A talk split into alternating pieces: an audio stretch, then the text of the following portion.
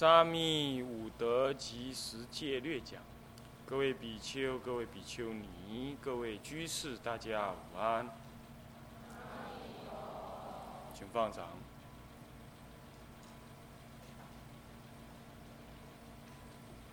啊，我们上一节课呢，跟大家谈到沙弥五德啊，并且也分析所谓沙弥的分类、沙弥的意涵。沙弥教育的重点跟必要性。嗯，现在呢，跟大家就正式谈五德的第十二第二条开始啊。那么第一条，所谓一者发心出家，怀佩道故。第一德呢，就是呢具足出离心啊。以及呢，随时怀有向道之心，这个是怀佩道，佩道是向道。啊，佩于道，佩于道就是我们常常说的念之在之啊，啊，作意于佛法上，也就是我们说的道心。所以说，沙弥开始呢。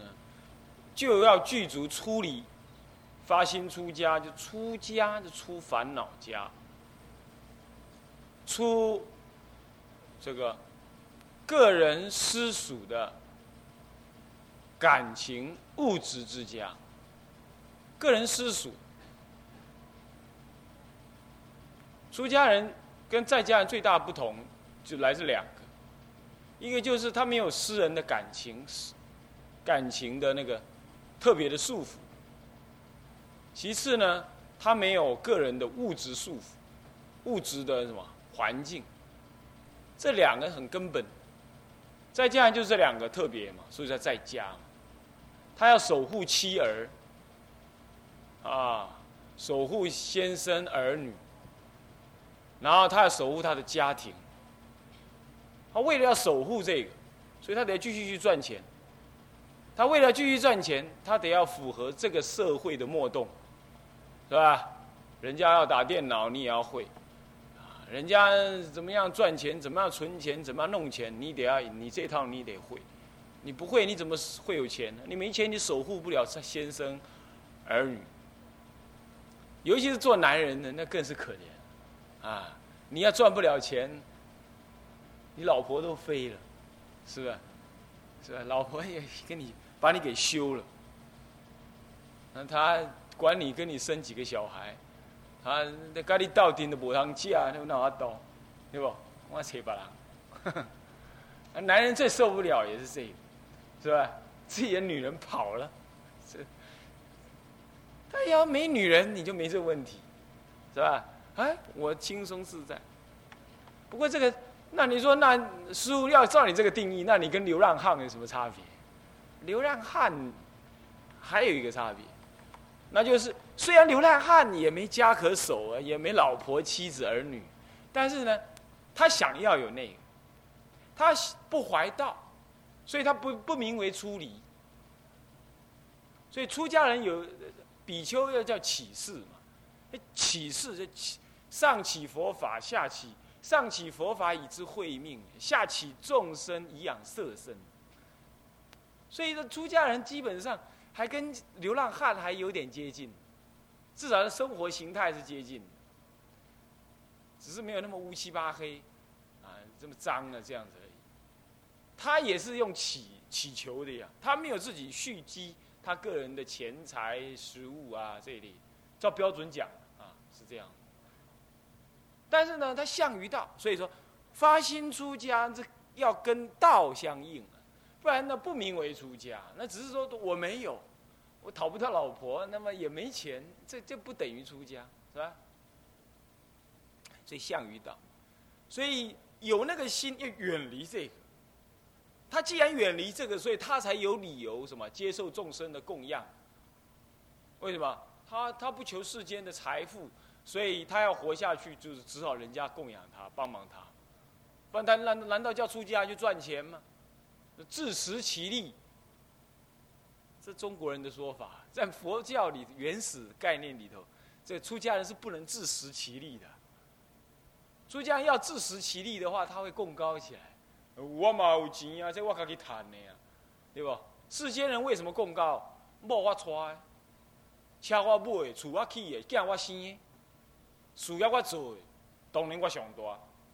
他就是这样供高起来了。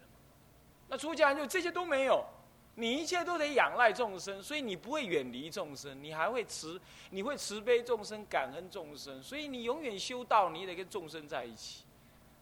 你不能自私的说，我厉害，我出家人，这众生这是颠倒，这众生都是贪爱名利的，我是离开名利的，我我跟他没关系。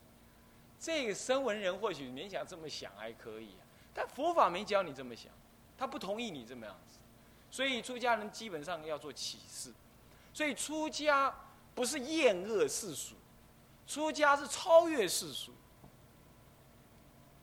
这你要弄清楚啊，你们失恋啦。男朋友把你抛弃啦，女朋友跟人跑啦，老婆飞了，丈夫有小老婆了。好了，那我来，人生真苦啊！我来出家，这个也勉强说可以啦。你因为刺激你来出家，但出家你还爱按这种心情，那就不对了。出家不是说这世间的丑陋、肮脏、龌龊，我不要他了，这不止。不不应当是这样。出家是说，哎呀，世间就是这么回事，就是打混，就是这么样滚那个五欲。我应该超越。我有一个更好的想法，在家很好，可是出家更棒，所以我来出家。那这样子的想法应该才是对的。所以发心出家，这怎么发心呢？这是不容易的。有人不安好心来出家，有没有这种人？有。啊，有人要跟我讲啊，他妈妈带他儿子来。要来读佛学院，然后说你为什么让你儿子来读佛学院呢？他我觉得读佛我我觉得我我儿子读佛学很好。我说为什么？他要是以后来佛学院读一读，以后可以像慧律法师、像星云法师那样。我说那像他那样好不好？我暂且不表。但是你怎么可以把出家想成那样呢？这样就是什么？我说这样有什么好处？有好处啊，庙很大，啊，徒弟很多，要大家都认识他，那是完全，那是完全是名利勾当嘛。那这样出家有什么意思？这个发的不正心，是不是这样子啊？是不是这样？所以说发心出家，他发的是什么心？两个心，一个出离心，就你知道世间这些五欲啊、亲属啊、物质啊，终究不可保，终究是苦患，所以我要出离他们。这个心，第二心菩提心，上求下化。上求佛法，下化众生，你发这个心，那出个什么家？出的是你个人私属的财物跟感情家。那么呢，这第一种；第二种，出你的烦恼家。你是烦恼，你才轮回六道啊，出烦恼家。所以发两种心，出两种家。啊，所以叫发心出家。那么这样的出家，你才是怀佩道故。也可以倒过来说，因怀佩道故，所以发心出家。啊，为什么发心出家？因怀佩道故。怀佩道，怀什么道？怀谢脱道。你不是出家人，不能整天翻报纸看看。怎么样？这个金融市场如何？那么呢？现在那个什么外面的什么股票怎么样？那你的怀佩钱库，你不是怀佩道库，是吧？再不就是整天就是打拼怎么盖，怎么盖庙啊？怎么弄房地产？那你这样子，这不是怀佩道。出家人不应该想那个，他不应该想。他能怀佩的是什么呢？怀佩怎么解脱？呃，解脱有两类：自解脱、他解脱。怎么样子让自己能够解脱？怎么样帮助别人解脱？那么呢，自己先不解脱，帮助别人解脱，这是菩萨发心。那么自己解脱，同时别人也解脱，这也是菩萨发心。当然还有一种就是，不管别人解不解脱，我得先解脱，这个声闻发心。起码你得要第三种嘛，不过一般我们不劝你这样子，应该劝你说，应该要自解脱，他人亦解脱，是吧？啊，你不这里的话，人家出家人呐，帮你们办这个活动啊，你们自己的，你们这些同学在家人来学佛法，啊那就是自谢脱，他也谢脱，他人也谢脱啊，他们也听经闻法修行，那别人也跟着一起来听经闻法修行。大乘佛法基本上是这么讲，所以说怀佩道是怀佩谢脱道。那什么样子的谢脱道？是自他界谢脱之道。所以你念之在之的是我怎么样解脱，我怎么帮人家解脱？你就是想这个事而已。你坐下来做任何一件事，乃是煮饭烧菜，乃至于盖庙整地，你都是为了这解脱。那这样的话，你盖庙没关系，你扫地也无妨。你煮饭菜嘛，虽然犯戒嘛，但是还是个勉强了，就是过过那个开源的生活也可以，是吧？所以说这个就是根根源，你怀佩道了，这这就是道心。我说这就是道心，所以有道心的人，他做什么都像于道；没道心的人，就整天烦烦恼恼，就看别人的错误，过一种糊涂的生活。他出家对他来讲是一种烦恼，也是一种讽刺。本来应该解脱的，出家了还烦烦恼恼。那不过倒过来说，出家会不会有烦恼？会呀。出家烦恼才多嘞，在家人没什么大烦恼的，你知道吧？干什么？只要生了儿子，丈夫也在，儿子也在，他们读书好好的，他就可以觉得很棒了，很好了。可出家人不一样啊，出家人整天就得面对自己，整天就得面对烦恼。他的烦恼多，但是呢，烦恼来的多，那当然他解脱的也多。来一个烦恼解脱一个烦恼，来两个解脱两。在家不过是把一切的烦恼顶到最后计算，什么时候下地狱的时候算。那这样是麻烦，或者升天了，他就享受，享受完了他准备下地狱。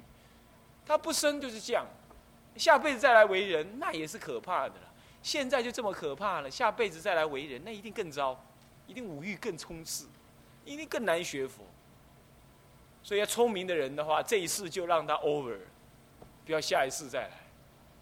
啊，你要当大菩萨再来，你门儿都没有啦！你去印光大师祖师那个文超，你去看一看。你说你要做再来的活佛，不是一般人能做的啦。或许你是，那对不起，我凡夫眼认不出来哈。总而言之，这个怀佩这个道是一个解脱之道，这个道就是平常具有道心。所谓平常具有道心，就平常向于解脱的意念要坚固。那么当然，你有这个道心，你才会，你才做任何事情向于道啊。不然你做任何事情，你都跟世俗没什么差别，是吧？出家人也要吃饭、喝尿、拉屎、洗衣服、洗澡，他这些都要做啊。那他向不向于道呢？有向于道的人，他做这个事就是向于道。他为什么要吃饭？他会这样想：哦，我为了要。解脱，所以我要拥有身体。我为了要拥有身体，所以我要去吃饭。我为了要吃饭，所以我得煮菜。我为了要吃一顿有营养的的饭菜，所以我应该仔细把这个菜呢整理好来吃。那事实人不同啊，事实人是我为了要爱儿子、爱丈夫、爱太太，所以我要吃饭。那我因为我要吃饭，所以我得要去外面赚钱。然而别人也要跟我竞争赚钱，所以我得撒谎啊，用种种方法去赚钱。他想法是这样，所以同样的吃饭，两样的心情啊。所以你要看怀佩于道呢，用功那是不一样。同样道理，当然在家人也可以怀佩于道，也是可以啊，也是用我这刚刚说这种心情，那那还可以，是吧？那么就是发心出家，怀佩道姑就这么解释完毕了啊。这里的文字里头，我想你看你就知道了，解释这个也解释过。那么第二是什么？二者毁其行好，应法服故。为了应那个法服啊，所以你得毁其行好。什么意思啊？出法服是什么东西啊？是袈裟披身呢？袈裟就是法服。哎，你能想象？你能想象这个这个这这个这个留了一个什么呃什么爆炸头，或者是什么什么什么什么什么什么样子的头发？然后你然后你挂个念珠，穿个海青，搭个袈裟，你很难看。要印那个法服，那个法服袈裟是出家人穿的，所以说方领圆袍，嗯，那么这是出家人穿的，那么这就表示了一种解脱相。所以法服是袈裟，袈裟意味着是一种解脱相。要有解脱相，你得要什么样？毁其行好，你才有解脱相。留了头发，戴穿金戴银，呃，穿高跟鞋。啊，那么呢，那么戴的呃手镯，呃项链儿，啊耳环儿，啊那个什么，还鼻子这边串两个什么什么，啊像牛鼻王牛牛魔王那样子串了一个，这样子，那脚里还戴个脚环儿，啊擦了那个什么什么口红，指甲油，这样你说他会有出离相吗？不会有出离相，这是有贪爱相，贪爱相。我们常古人讲的“女为悦己者容”，她为她丈夫装饰她自己，为她男朋友装饰她自己，也为她未来的男朋友，天涯一角中的男朋友，茫茫人海中的男朋友，怎么样装点她自己？她得要这样，她走得出去。那这这她不可能毁其行好，她就不能够有解脱相。那不能有解脱相，你怎么可能穿那个法服呢？你今天穿的这个袈裟，你就是想要走向于解脱，那你还装点身形，那不是很荒唐吗？所以说，出家就得毁其形象。那你说儒家讲啦，身体发肤受之父母，不敢毁伤，孝之始也。曾子讲，这个在家人的德目。是不是啊？身体发肤不敢毁伤，孝之始也，所以也不理头发，不不剪指甲，啊，他说这是孝。当然，这算是孝的一种概念，一种定义了。可是孝有好多种定义啊，啊，我们出家的孝的定义就是什么？走向解脱。他要解脱，你得要，你得要远离那些什么？远离你的自庄严。因为为什么你要自己庄严？你自己庄严才能够吸引他人嘛，才能让别人感到欢喜嘛。男人、男人、男女人相吸引是如此，男人跟男人、女人跟女人的彼此之间的那种，呃，相处也是这样啊。你穿的很光鲜，去跟人家谈生意，啊，开着很好的轿车去做人家推销，推销商品，人家就会另眼相看。这就世间形象就是这样子，他就以外表取人呢。而我们出家人是怎么样？是以内在的解脱为主，他不求外在，他也不做生意，也不谈感情。那么你说他为什么要装点形象呢？倒过来说，他因为毁其形象，所以没有什么可爱。那这样子呢，人家也就不会什么对他产生贪婪，是不是这样子？尤其这个是女众特别的，男众就难一点。男众平常穿的邋里邋遢也有人爱，女众就不一样了。她穿邋里邋遢没人爱，但是她装点一下子，哎，点石成金，哈哈，突然间，突然间让人感觉啊，这个很漂亮的样子。所以女众尤其是要毁其形好，是不是这样子啊？啊，那么。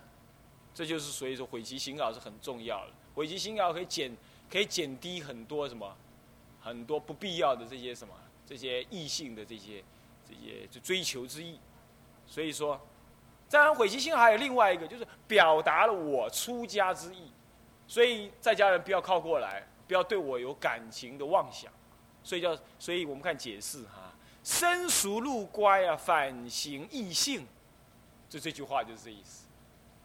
哎，你看那个神父啊，神父他们现在啊，据说有一派宣告了，说什么为了要投入人间，所以不要再穿那个神父的衣服，修女也不要再穿那个修女的那个罩头啦，穿那个白色的那个，他们也是穿洋装，穿西装，结果我就问他们呢，上次我去他们那个宗教对谈呢，我就问他们那个神父说：“哎，你们这样看起来不像神父啊，不像宗教人员呐，那你们又出家对不对？”哦，是啊，那你们一定问题很多。他说：“对，问题实在太多了，我好羡慕你们。”我说：“为什么？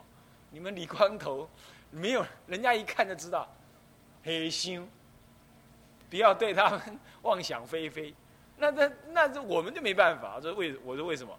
那那那。”他来跟你告解啊，他不是跟你告解，他来跟你吐露心声，啊，说呢他多思念你呢，如何如何，那那糟糕了，那是告解告解，你知道啊？那天主教有告解啊，就是就是就是一个人呢，一个教教徒啊，找一个神父，躲在一个小房子里头，别人都不能看到，然后对他讲话。讲什么呢？讲我的错，我的错误，我的什么？希望神父呢，你能够谅解我，代表天父来谅解我。本来告解是这样，是修行，是求忏悔。他现在不是，他现在跟神父约好去告解，是什么？告白。他不是告解，啊，他告白，跟他宣称他多么的思念这位神父啊，什么？那神父听到那傻在那里。那到底是要接受还是不接受？不接受的话，那女的就在那哭哭啼啼；那接受了，你那都违背你神父的誓约，所以他们说很苦。可是你要出家人就不会这种事，出家人有戒律，出家人有形象，啊，是不是？那么呢，也没有告解这回事，而且出家人规定不可以跟异性众在一个封闭的区间里头单独讲话，啊，这样子就完全没事了嘛。所以说。道俗路乖，道人跟俗人，他们所走的人生之路啊，是相乖违的。一个是以执着为性，一个是以解脱为性，这两个完全不一样。所以呢，要怎么样？要性不同，行也要不同，以行的不同来表达性的不同。人家说服装表现出人的性格，是不是这样子啊？那就对了嘛。那出家人为哪有什么性格？出家人不能耍性格，懂吗？出家人只有一种性格，解脱性格。那你要怎么表现出解脱的性格？啊？你学嬉皮不可以，你穿的邋里邋遢也不可以，你都不穿，那就更不可以，是不是啊？那怎么办？你就穿出家人特别的法服。你要，那你那出完了法服之后，你还跟人家一样啊？啊，每每一个月上一次理发厅啊？那么呢，做一次美容，那像话吗？那不像话，是不是啊？那一定怎么样？一定跟他们不一样。世俗人以贪染为性，所以要上美容。你看那个报纸掀开来，啊，无日无之，都是什么？都是有关于怎么样把女人的身体弄得漂亮一点的那广告，是不是这样子？你那表示什么？表示天底下的男人都很糟糕，是不是这样的？他们在追寻一种共同的美的标准。那天底下女人也是很没有自信，她们要找寻一种什么共同的美的标准，所以啊，塑身、漂白、美容、美姿一大堆的什么课程，我刚开始还搞不清楚，为什么女人要上什么课程？你看啊，美容还叫课程啊？那么还免费上什么？先试用五小时，有效的话呢，你才缴费，还弄的这些东西。所以说，那个，那你就可见呢，这就是弄一些形好。那么呢，出家人以以解脱为相，所以要毁其形好，来跟在家人在心态上由外表来表达一种截然不同的心态，是不是这样子啊？这样才不会造成彼此的误会，是不是？所以说，这样才彻底的分出道跟俗所走的路是乖违的。一方面暗示别人说，不要来。不要误会我，我是一个道人，同时也暗示自己，我已经是一个道人。所以从你的衣服上，从你的外表上来显露那个道气。我问你啊，你去打篮球，你是穿西穿西装、穿洋装，啊，穿迷你裙去打打篮球的吗？当然不是嘛，你一定穿体育服去打篮球，是不是啊？可是你去你去你去参加一个什么宴会，你。难道你穿个短裤，穿个紧身衣，穿个游泳游泳衣，你去 你去你去参加参加人家的什么？参加人家的宴会吗？一定不是，一定穿洋装，穿什么礼服？什么场合穿什么来表达你对那个场合的重视，同样道理啊。你你你现在就在出家的场合嘛，你就在出家的生活底下，你当然要穿出家人特有的衣服。现在可不，现在我听说呢，那有些女众出了家了啊，怪异了，她竟然穿 A B 裤，那么那鞋子呢，还穿小皮鞋，小牛皮皮鞋，她还要每天还擦她那个皮鞋。那么身服不应该有这个接缝的，这个袖子这边不应该有接缝。他既然就穿那个有接缝，那据说他那个身服底下的那个内衣啊，也是奇奇怪怪的，也不应该是出家人有的那种内衣。啊，我一听有这种事啊，他们来告诉我说有这种事啊，在南普陀可以听到很多关于这种有关戒律的啦，乱七八糟奇怪的事情。他们都来问可不可以啊？我说当然不可以呀，但是有人这么干了。我说那不对，那出家人都毁其行好啊，应法服故吗？那这这个不是法服吗？是不是这样子啊？你能想象一个男众的比丘啊，他还穿了一个什么呃，穿了个皮鞋儿啊，那么呢身身上带了一个很亮晶晶的一个手表儿，拿出来一个很很很好的一个什么这个这个世界名牌的什么什么东西，你会觉得他跟世世世间人一样嘛？所以说，毁其行好，应法服，要表现出跟世俗人完全不一样的相反之性，所以反行异性，相反的行改易之性，什么样的行？世间人就是以物质的庄严为行，那么出家人是以什么呢？卸脱丑陋，呃，着粪澡衣为行。出家人这个衣服。啊，是割节衣、福田衣。为什么？为什么叫割节呀？因为它制造的时候不能够由一片来做，要把那个布啊剪开来，然后再缝起来，这样子这个布就不完整、不完好，那你这个布就不价没有价值，就连一块布都要这样做，都不能够拥有一块很完整的。那你说师傅，你穿这件不是很完整？也没有很完整，你看这里有一块。是不是这样子啊？他要补一块啊，这里要补一块啊，那么也是要这样补一补，啊，那表示说这是不完整的。那么再来呢？为什么叫福田衣？因为它那个剪呢又缝起来啊，看起来就像什么呢？看起来就像一田一格一格的这样的，一格一格，那一格一格就像那个田呐，田地也是一格一格的一样，所以就叫田衣。那为什么又叫福田衣呢？因为他在修道的过程当中有功德。那你去供养他修道，他功德增上，你的你的福报也增上。这就好像说，你呢把福报种在田地里头，结果你的福报会增上，你的福报就会增上，它就变成你的福田了，啊，能够福种在那里而增上你的福报。所以他穿的是福田衣，现的是谢脱相，这个性质。跟世俗人穿那个衣服是什么？是，是吸引相，是不是这样子啊？你看那个女人穿的很漂亮，很漂亮，她在那个百货公司经过镜子，她一定要自己看一下，看一下，啊，我很漂亮啊，我很美啊，然后头发弄一弄，啊，再弄一弄。她看电影的时候，她还要弄一弄。她上公车的时候，她要打开来那个，然后苦力姆弄一弄，呃，弄一弄，她还要那样弄一弄。啊，众目睽睽底下，他也要再弄一弄啊，这样子，差一点密斯佛陀，啊，有一尊佛陀叫密斯佛陀，怪异啊，啊，他也要擦一擦。那为什么要这样子啊？那表示这个行好。所以《大爱道经》上面说，女人画花儿不可久立。女人是画花，是画线的花，画线的花不真实的，不可久立。你看她一大早。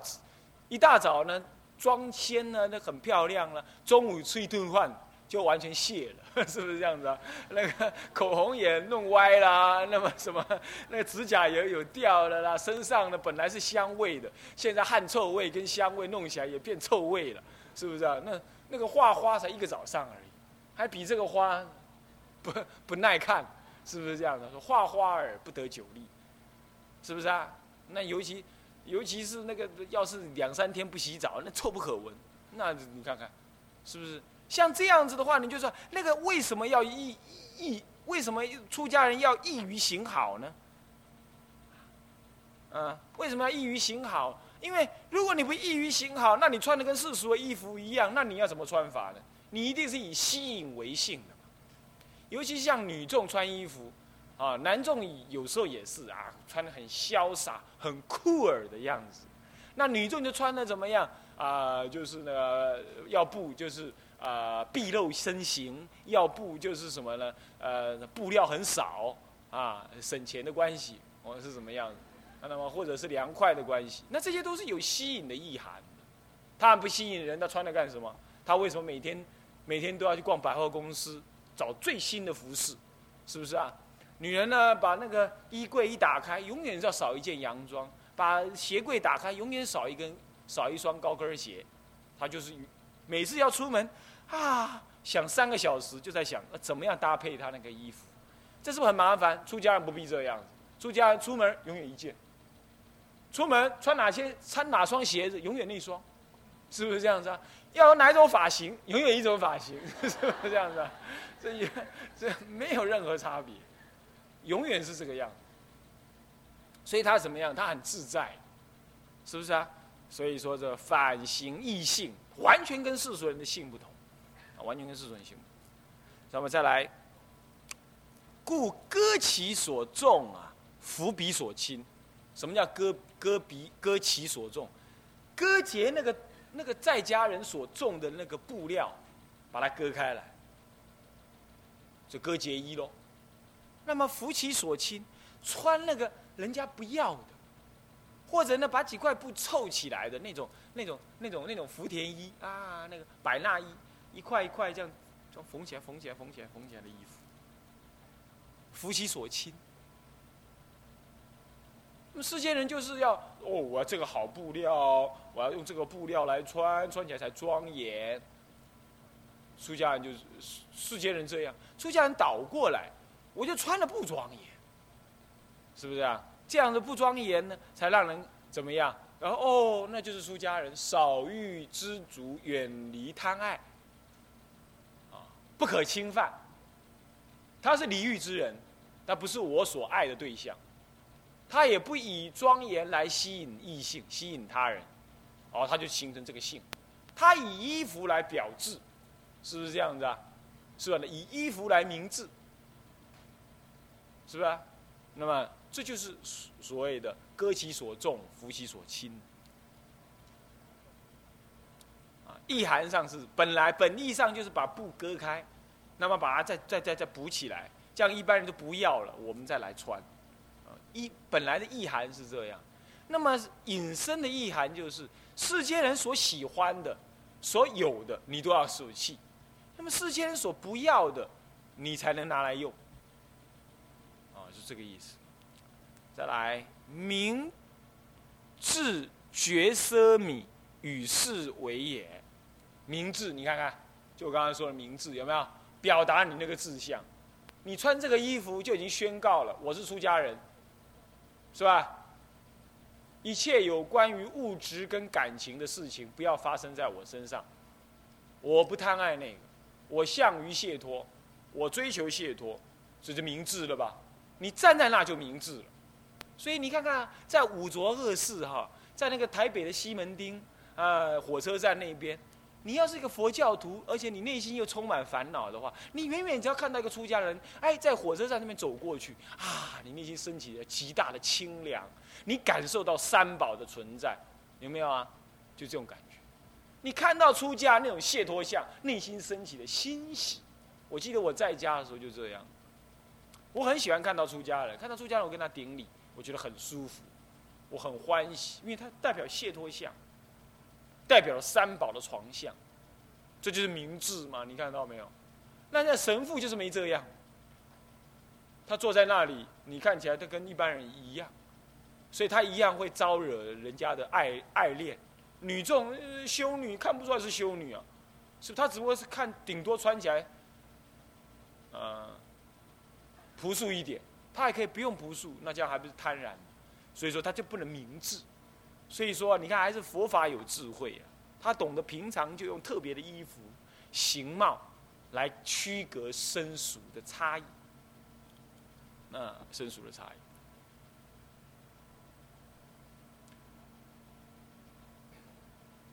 好，这叫明智。那么绝奢米是什么意思啊？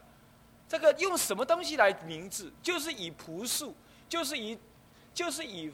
呃，世俗人舍弃的那个东西穿在身上来明智，所以说主主角的那种像世俗人追求好布料、好裁缝啊、贴身合身这种这种概念是绝掉了奢靡，是不是啊？我们来做一个洋装啊，买一套衣服，哇，那多少钱？几千几万的啊，那么是不是很贵呀？那么我们主角的什么？主角的这种贪爱。主角的这种奢侈，是不是啊？啊，所以明智绝奢。那么绝掉这个奢靡，明了志向，所以就能够与世为也，与世相违，与世俗相违。哎，你要不与世相违的话，那一大堆世俗人全部全部来追求你，全部来找你。那么呢，你也跟世俗人搞在一起，那么这样子就不能够是真正走向出家。现在有很多所谓行菩萨道，他采取的是世俗那一套。你要知道，你要知道，行菩萨道不是让让出让在家人感觉舒服很好，这样子而已啊，不是这样子。我们行菩萨道是要用佛法的出离来导引世间人走入。我们用佛法的方法导入出界世间人走向出离之心呢，是导熟而不是随俗啊！现在出家人呢，忙着学电脑，忙着读什么什么高高学位，那忙的什么讲那些什么世间的什么道理，或者投入世间的什么公益事业，那么那世间人当然很赞美你了，因为你做了世间公益事业。可是那个是随俗啊，你随世间的价值转。这不是完全不能做，可是你要先有解脱啊！你没有解脱，你随着世界的价值转，你不是与世俗不相违。你与世俗不相违，那么你出世间的价值就不能显现，那你就违背、混淆了出世间的价值。出家人最大的价值不是盖庙啊、盖医院啊、盖学校，不是只有这样。当然，这也是一种服务。但是最大的价值是别人没办法做的，是什么？解脱。那盖庙、盖医院呐，盖学校啊，那个基督教徒也可以做，是不是这样？一贯道也可以做，神父也可以做，天主教哪一个都可以做。那么我们要是跟他做的话，我们枉费出家呀。他们都不能做的就解脱，是不是这样子啊？是不是这样的？往生极乐他们没有，解脱他们没有，看身心的烦恼他们做不了。那我们要做的是这样子，这样才能够分工合作，跟其他宗教分工合作嘛，做比所不能做的，是不是这样子啊？所以出家人不要忙的去做世俗的功德，应该要做出世间的功德。你有一个人证悟，有一个人往生，坐脱利王，预知实质，啊，三个礼拜以前就知道阿弥陀佛要来接引我了。那么这样子，你往生，你留下了风范，可以影响多少人？那是比你盖一间医院、盖个学校来管用多了，是不是啊？所以说呢，已经有人盖医院、盖盖什么，那我们就让他去弄。但是我们要知道，末法时代最欠缺的是修道人，所以要与世相违，行菩萨道就是要就要找做那个什么，做那个世间人最少最少做的那一部分。啊，那么在家人，在家人就无妨了啦。在家人可以做一做什么世间的福利工作啦，养老院啦、安养院、育幼院啦，什么什么临终关怀啦，这在家人可以做的，那当然也。师傅要是有发心，也可以去指导部分，去指导这种人啊，比如说帮忙助念这个，这当然也可，但是这个不是主要的目的。我说主要目的就是修行成就啊，这是最重要。这样才是与世相违，得超越世俗的什么呢？功德。以这个超越世俗的功德来什么回向众生，来来作为众生的榜样，啊，这是第二啊，意思就这样了哈。那么第三，三者永歌亲爱，无敌莫故。这要念敌哈，不是是，要念敌。无敌莫故。敌就是亲，莫就是疏，没有亲疏故，这点最难了。啊，永歌亲爱，无敌莫故。出家我说过，就出两种的家，第一种就出物质跟感情的家，这就是出前面第二就出物质的家，毁其行好，应应法服故，所以不恤私财，啊。那么呢？那么不拥有私人的物质，现在这个就是不拥有个人的感情，所以永割亲爱啊。一般最难的割舍父母、儿女、夫妇、夫妻，这个最亲的就这些，这这三这三者，上对父母，下对儿女，中间对自己的妻子、妻子丈夫。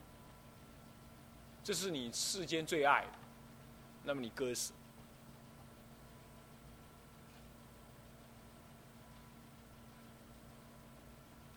所以永割亲爱，啊，要割舍，无敌莫故。你一割了之后，你你对待众生一律平等，就什么无敌莫，没有亲疏差别了。哎哎，也唯有这样子，那个师傅才能够庄严的起来。要是师傅带着他儿子出门，那你呀，那你说别的小孩来跟师傅讨，呃，讨个什么念珠？师傅是先给他的儿子，还是先给外边的儿子？人家就怀疑了。哎，师傅你有分别，你一定比较疼他，因为他是你以前的儿子。所以你一定要说，你要你要度化众生也好，你要自修自立也好，你一定要把一切众生看成平等。你要不平等，你心就生高低，一高低你就有烦恼。这个高的我爱，那个低的我不爱；这个轻的我要照顾，这个疏的我不想照顾。那么众生也会因为这样而生烦恼。哦，疏多少岁吧？大小眼。他比较疼他，不就不疼我；他照顾他，不照顾我。啊，造成众生在师物眼前呐争宠。有没有这种情形啊？也有。所以说，最好师傅呢，就是跟一切众生都保持等距离。大家都等距离，那大家都都不要怨叹，都一样的远，一样的近，啊，是这样。这一点是最难也最重要。人与人之间相处啊，有时候最最不容易的就是这个，啊，最不容易就是这样。这永歌亲爱，无敌莫故，啊，那么这个大众的生活，尤其也是要这样。观一切众生皆是我的父母，那都是你的父母，那还有什么亲疏差别呢？都是父母嘛，是不是这样子啊？所以无敌莫古。不过这样子讲下来，那么出家之后，你的爸爸妈妈还算不算爸爸妈妈呢？他还算爸爸妈妈，但是你不再用原来那种方式去对待他。以前就是小女儿心态啦，逆着妈妈啦，那么这陪着妈妈啦。爸爸生病，妈妈生病，放不下了。现在不同，现在他生病了，你要这样想：哎，我是没道德，我修行没成就，不能不能加倍父母，我要惭愧，我加紧用功，而不是在那里像小女人一样在那哭哭啼啼，在那紧紧张张的到处乱撞。你要知道，父母生病就像他本来的业力虽重一样，每个人都会有问题，都会有他业力牵缠。那你要怎么样？从他身上看到无常。那你如果对他放不下，你更要看到感情的苦，而升起惭愧。像这个才是对待父母的意义。不过这样讲下来，并不是这样就对父母出家人，并不是意味着对父母就很凶，就像对一般出家呃一般信徒一样。哎，老婆说了，给两份啊，我唔是恁查某囝，我唔是恁恁后生啊，你唔能够看我是恁囝。这也不是这么讲法，你可以把他看得平等，但他不一定看你平等，他还是看你是女儿儿子啊，那怎么办？你心中不能贪婪，你你要知道他就是一般的人，你要感受到他那个父母心的用心是可以的，那么，但是你要转化这种爱恋成为修道的真相，加紧用功，啊，加紧用功回向给他，才可以，啊，是这样子，所以这样才能够对亲的人慢慢看淡。再来呢，少回俗家，没事少回俗家，免得呢真滋长私情。啊，当然有事还是得回去了。他生病了，没人照顾，你还是得去帮忙，是吧？